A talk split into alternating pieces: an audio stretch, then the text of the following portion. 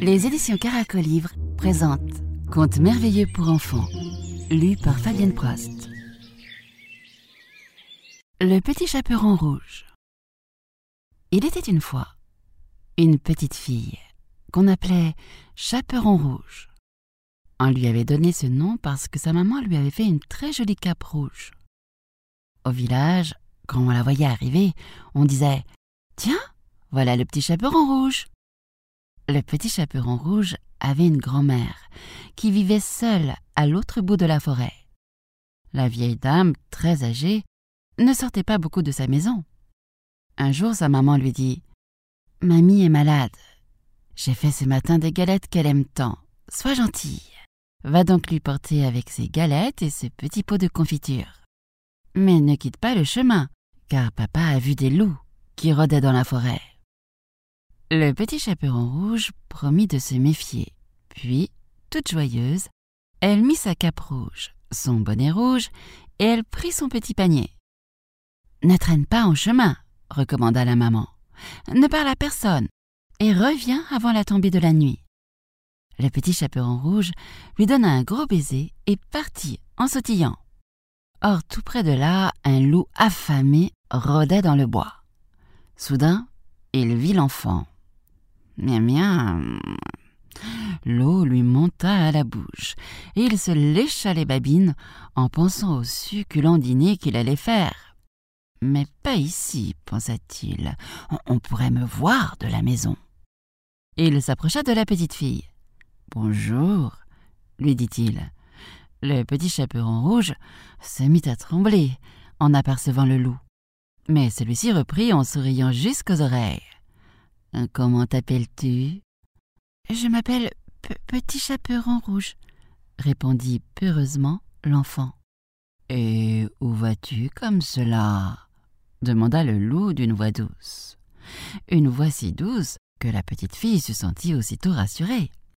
Je vais chez ma grand-mère, expliqua le petit chaperon rouge. Elle habite tout au bout du chemin. Le loup connaissait très bien la petite maison. Excuse-moi, dit-il, je suis pressé. J'ai été ravi de faire ta connaissance. À bientôt.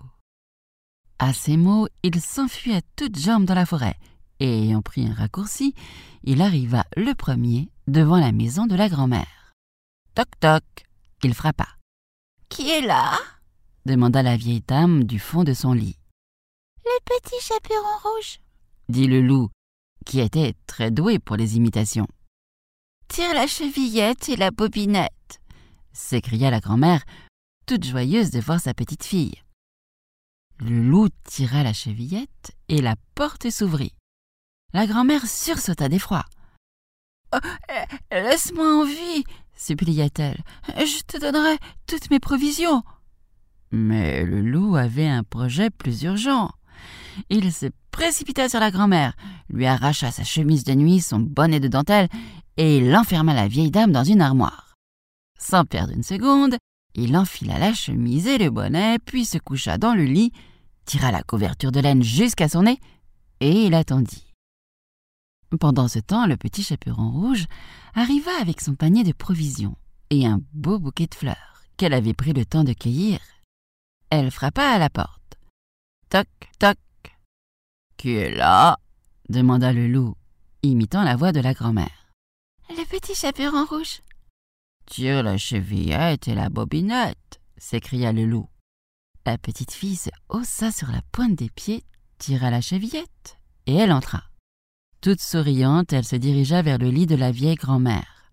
Mais en s'approchant, elle se dit que, sous son bonnet, sa grand-mère avait vraiment une drôle de tête ce jour-là. Oh, grand-mère, tu en as de grands yeux. C'est pour mieux te voir, mon enfant, dit le loup en riant. tu en as de grandes oreilles. C'est pour mieux t'entendre, mon enfant. Et tes dents s'écria le petit chaperon rouge. Tu en as de grandes dents C'est pour mieux te manger, mon enfant, hurla le loup. Il rejeta la couverture et, griffe en avant, il se précipita vers la petite fille. Criant de toutes ses forces, elle s'échappa vers la porte. Mais elle tremblait tellement qu'elle n'arrivait pas à l'ouvrir. Or, le papa du petit chaperon rouge coupait du bois tout près de là. Entendant des cris, il courut à toute allure vers la maisonnette. En arrivant, il aperçut le loup et le petit chaperon rouge à travers la fenêtre. Il se précipita et d'un coup de hache tua le loup. Il était temps. Avec ses griffes, l'animal avait déjà accroché la robe du petit chaperon rouge. Le bûcheron serra son enfant contre son cœur lorsqu'ils entendirent des coups frappés dans l'armoire. C'était la grand-mère, bien sûr. La grand-mère était heureuse de les voir et les embrassa tous les deux. La grand-mère fit promettre au petit chaperon rouge de ne plus jamais parler à aucun loup, même s'il avait l'air très gentil. Heureusement, les galettes et le pot de confiture étaient encore dans le panier. Le petit chaperon et sa grand-mère s'en régalèrent, tout en se promettant de se voir plus souvent. Mais sans le loup cette fois, dit Mamie.